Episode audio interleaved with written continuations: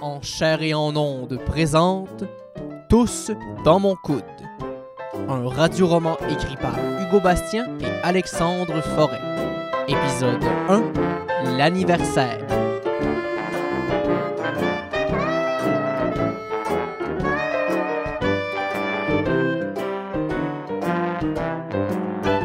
Par la fenêtre de son appartement, Mathieu peut voir le soleil se coucher sur la ville pendant que sur Facebook, on diffuse la conférence de presse habituelle qui résume la journée.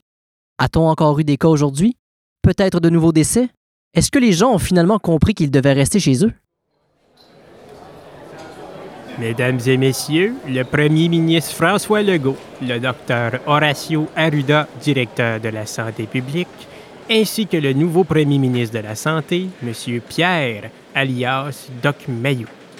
Je cède maintenant la parole au premier ministre François Legault. Alors, euh, bonjour, chers Québécois et Québécoises. Voici un état des lieux de la province. Euh, Premièrement, ben, euh, bonne fête. hein. Ça fait maintenant un an que la quarantaine a été déclarée. En tout cas, euh, ça ne nous rajeunit pas, hein? bon.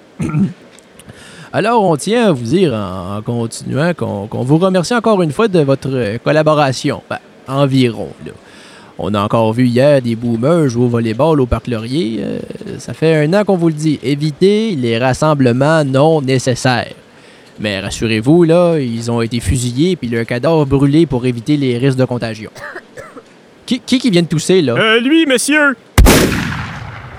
Bon. On tient à rappeler également que la SAQ et la SQDC restent ouverts. C'est pas parce que c'est la pandémie qu'on peut pas avoir un peu de fun. Sachez par contre qu'il faut avoir 21 ans pour pouvoir acheter du pot ou bien faire 38 de fièvre.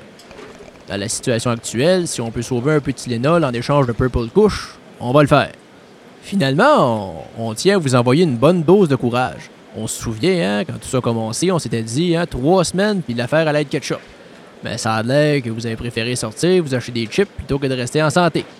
12 mois plus tard, j'espère que vos priorités ont changé.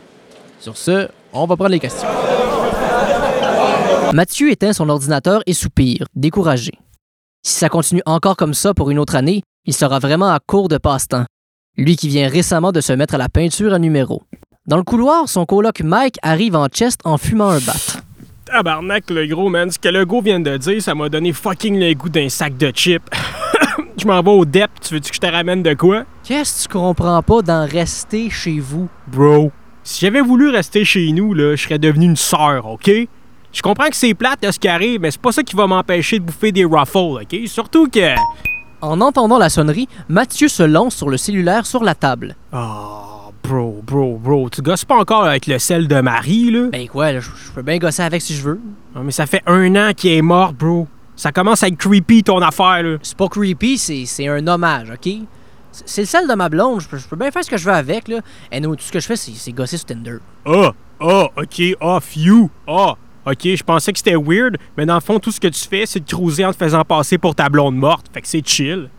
Mike est présentement en train de mimer quelqu'un de mort qui a du sexe. Calice, je cruise pas, là. Je fais, ju- je fais juste swiper des gars. Puis quand ils m'écrivent, ben je leur dis que j'ai un chat. Ça, me- ça me fait sentir mieux. C'est la chose la plus triste que j'ai entendue de ma vie depuis que le Pro Gym a annoncé sa fermeture. Mike fixe le vide, en pensant à son elliptique préféré.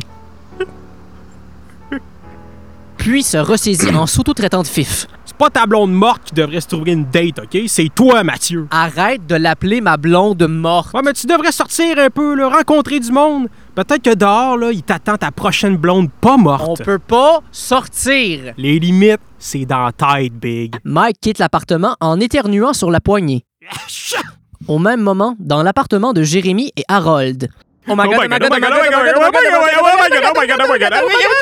Assis sur leur sofa de leur appartement, Jérémy et Harold fixent le cellulaire dans les mains de Jérémy, fébrile.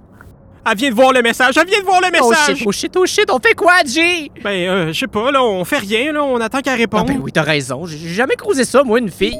Oh my god, oh my god, oh my god, oh my god, elle vient, elle vient de répondre. Ah, Qu'est-ce qu'elle dit? Elle dit, euh, salut Jérémy, ravi de faire ta connaissance, mais juste pour t'avertir, j'ai un chum. Ah ben là, je réponds quoi? Je réponds euh, moi aussi. Ben là, elle va savoir tout de suite que t'es pas hétéro, là, pis ça être tout le fun. Je pensais que ma photo de profil le disait déjà. là. Jérémy regarde la photo prise en 2011 de lui qui fait semblant de crosser la tour Eiffel. Bon, OK. M'a lui demander sa queen préférée dans RuPaul de bord. Ben oui. Puis tu pourrais lui dire euh, aussi que ton bar préféré, c'est le drag sur Saint-Jean, puis que t'as couché avec la moitié des gars de Québec, tant qu'à y être, hein? Qu'est-ce que t'en penses? Ben là, relax, là, c'était juste une blague. Ouais, ben si t'es aussi fin, réponds-lui, toi, de bord. Jérémy tend son cellulaire à Harold qui bondit d'un coup sur le sofa. Un mètre de distance, Jay! Tu connais la règle! Calice! Décroche avec ça, là. Ça fait mille fois que je te le dis. On se donnera pas le virus, on sort même pas dehors. C'est une question de santé publique, mon bébé. Moi aussi, j'aimerais ça qu'on puisse se toucher, mais ce sont les directives du gouvernement. Ce sont les directives du gouvernement. Hey, ça fait un an que tu m'assères celle-là. là. Fais juste le dire si tu veux plus que je te Tu peux touche. pas me forcer à tomber malade, Jérémy. Un jour, là, m'a venu tousser dans ton coude. Quoi? Rien, là. C'est pas grave, babe. Moi, tout ce que je cherche, c'est une amie en sept ans de solitude. Bonhomme triste avec une petite larme. Ça va être ça pour l'instant, OK? Oui, mais là, fais attention, hein. on fait ça pour s'amuser. Puis si jamais ça part en dérape, on lui dit tout, OK? Le monde crève déjà assez comme ça. C'est pas le moment de briser un cœur en plus. Ben oui, ben oui, là. De toute façon, là, je te garantis que dans deux jours, elle arrête de nous écrire. Ouais, t'as raison. Elle a un chum, hein, elle a sûrement mieux à faire que de gosser sur Tinder. Ben ouais, hein, se demander ce qu'elle fait sur Tinder, elle avec.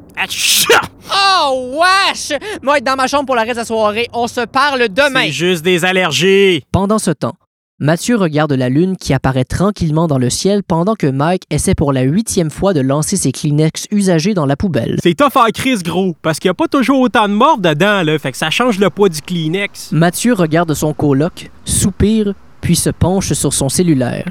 Moi aussi, Jérémy, je me cherche un ami.